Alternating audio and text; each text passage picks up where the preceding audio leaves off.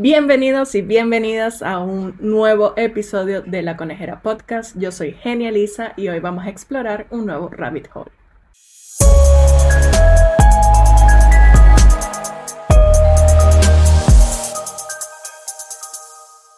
Primero que nada, quiero invitarlos a que se suscriban al canal de YouTube, que le den like, que comenten, que compartan. También recordarles que en las plataformas de Instagram y de TikTok estoy subiendo varios videos donde les doy datos curiosos de películas que he estado viendo últimamente. El día de hoy vamos a estar hablando de una teoría conspirativa. Yo dejé una, una cajita de preguntas en Instagram eh, preguntando qué pensarían que podía ser y pues todos los que respondieron teoría conspirativa ganaron. La teoría conspirativa que vamos a hablar hoy es de los chemtrails y se preguntarán qué es eso de los chemtrails. En realidad yo nunca había escuchado esta teoría y me sorprendió bastante lo que conseguí. Como lo dice el programa, pues entré en un rabbit hole buscando que era una cosa, buscando que era otra y bueno. Les quiero recordar que esta es una teoría conspirativa, no ha sido aprobada por la comunidad científica ni las agencias de, aviación. Ellos desmienten que esto sea real, así que solo vamos a tratarla y ustedes me dirán al final si creen en esta teoría o si no. Para empezar, ¿qué es un chemtrail? Un chemtrail es la unión de dos palabras que es química y trails, que son los contrails. Los contrails son esas estelas de condensación uh, cuando están viendo hacia el cielo y ven que pasó un avión y deja un rastro como esas nubecitas eh, blancas que deja el avión. La explicación científica de por qué se forma es la siguiente. Cuando los aviones vuelan, ellos queman combustible para obtener esa energía. Esa combustión del combustible produce un vapor de agua como uno de sus subproductos y a gran altitud la temperatura es muy baja. Así que el vapor de agua liberado por los motores se enfría rápidamente. Ese vapor de agua se convierte en pequeñas gotas de agua o cristales de hielo en el aire frío y esas gotas de agua o cristales forman esas estelas blancas que vemos detrás de los aviones. En pocas palabras, los contrails son como unas nubes artificiales, vamos a llamarlas así, temporales creadas por la condensación del vapor de agua liberado por los motores de los aviones a altitudes elevadas. Entonces, volvamos a los chemtrails. Esta teoría comenzó a, a difundirse prácticamente en los años de 1990 y fue porque se empezaron a ver más seguido los contrails más bien, que es lo que, lo que son en realidad. Obviamente se veían más porque estaba aumentando el tráfico aéreo y además que iba evolucionando los motores de, de aviación, pues normal, hay más aviones, pues lógicamente se van a ver más en el cielo. Entonces, básicamente, esta teoría dice que esas estelas contienen productos químicos u otras eh, sustancias perjudiciales y que forman parte de un gran secreto que pretende modificar el clima, provocar enfermedades, controlar la natalidad, afectar a las cosechas o prácticamente acabar con la humanidad. Por el momento me parece una locura, pero vamos a seguir viendo. Como había tanto auge de esta teoría, todo el mundo empezó a hablar de ella, yo no me acuerdo particularmente, pero bueno, parece que ah, hubo mucho ruido al respecto. Hicieron una encuesta internacional que decía que el 17% de las personas que respondieron la encuesta decían que creían en la existencia de un programa atmosférico secreto a gran escala.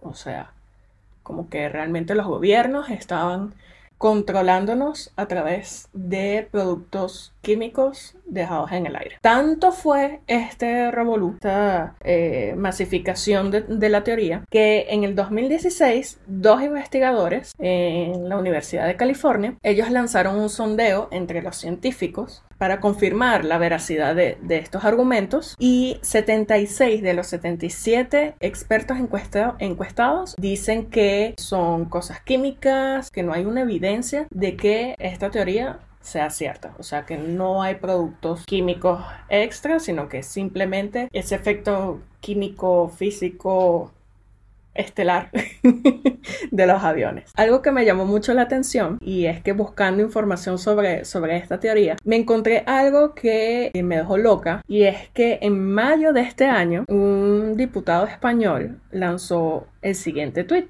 Pregunta por aclamación popular. Pregunto si el gobierno está manipulando el tiempo con productos químicos. En varios países de la Unión Europea están construyendo desaladoras y otras medidas contra la sequía. ¿Qué hace nuestro gobierno? ¿Destruir las presas?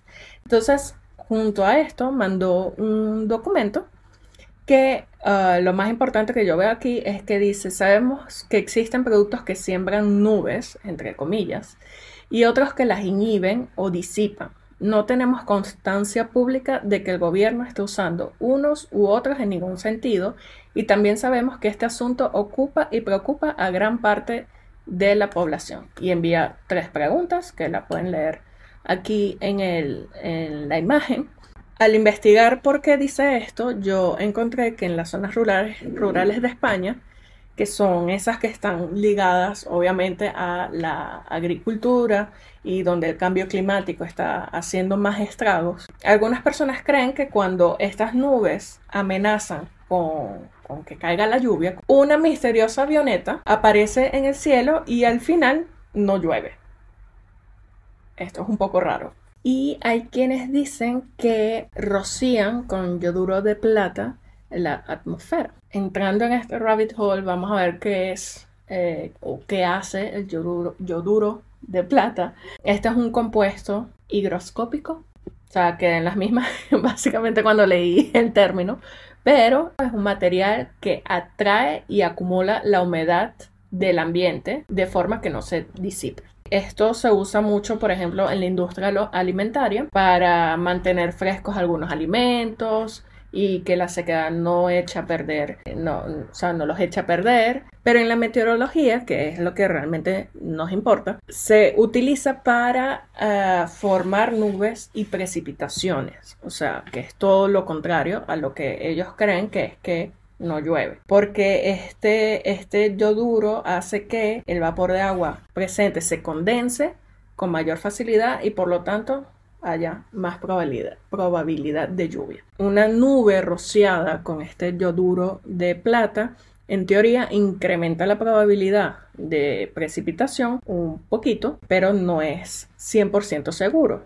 Entonces, esto no puede evitar, lógicamente, que llueva como tal. Y aquí fue donde me quedé loca, yo este dato no lo sabía, pero en los Juegos Olímpicos de Beijing en el 2008 se rociaron los cielos con yoduro de plata. ¿Y por qué lo hicieron? Pues porque había un pronóstico de tormentas para la noche de la inauguración y se trató de adelantar la lluvia para que no estropease efectivamente la ceremonia. Entonces a esto se le llama siembra de nubes otro término nuevo que aprendimos el día de hoy. Entonces, asumamos que esta avioneta existe, la que pasa para evitar que llueva. Pensemos que todo esto es real y asumamos que en una finca, no sé, en Toledo, va a haber una gran tormenta. Pero una avioneta ha rociado con un chemtrail el cielo y las nubes han desaparecido.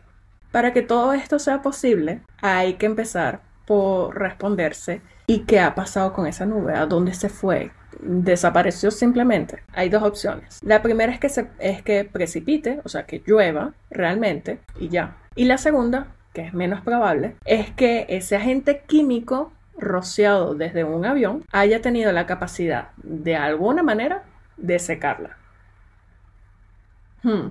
¿Y cómo se seca? Podría ser algún tipo de químico que va por el agua, pero, o sea, imagínense que esto realmente existiera, que esta tecnología existiera, que, que pudiésemos evaporar las nubes al tacto o simplemente rociándolas pues no tendríamos más problemas relacionados con la energía, ya que todo podría ser a vapor. Podríamos convertir el agua en otra sustancia, otro químico, o sea, todo esto es como, eh, como que se enfrenta o choca con, un principio que es la lógica. O sea, nada de esto tiene sentido científicamente eh, hablando. Un último dato es que el meteorólogo Benito Fuentes explicó que eh, para que un avión pueda rociar el químico necesario para eliminar una tormenta y que no llueva, necesitaría un depósito cuatro veces más grande que el Estadio Bernabéu. O sea que realmente físicamente imposible y lógicamente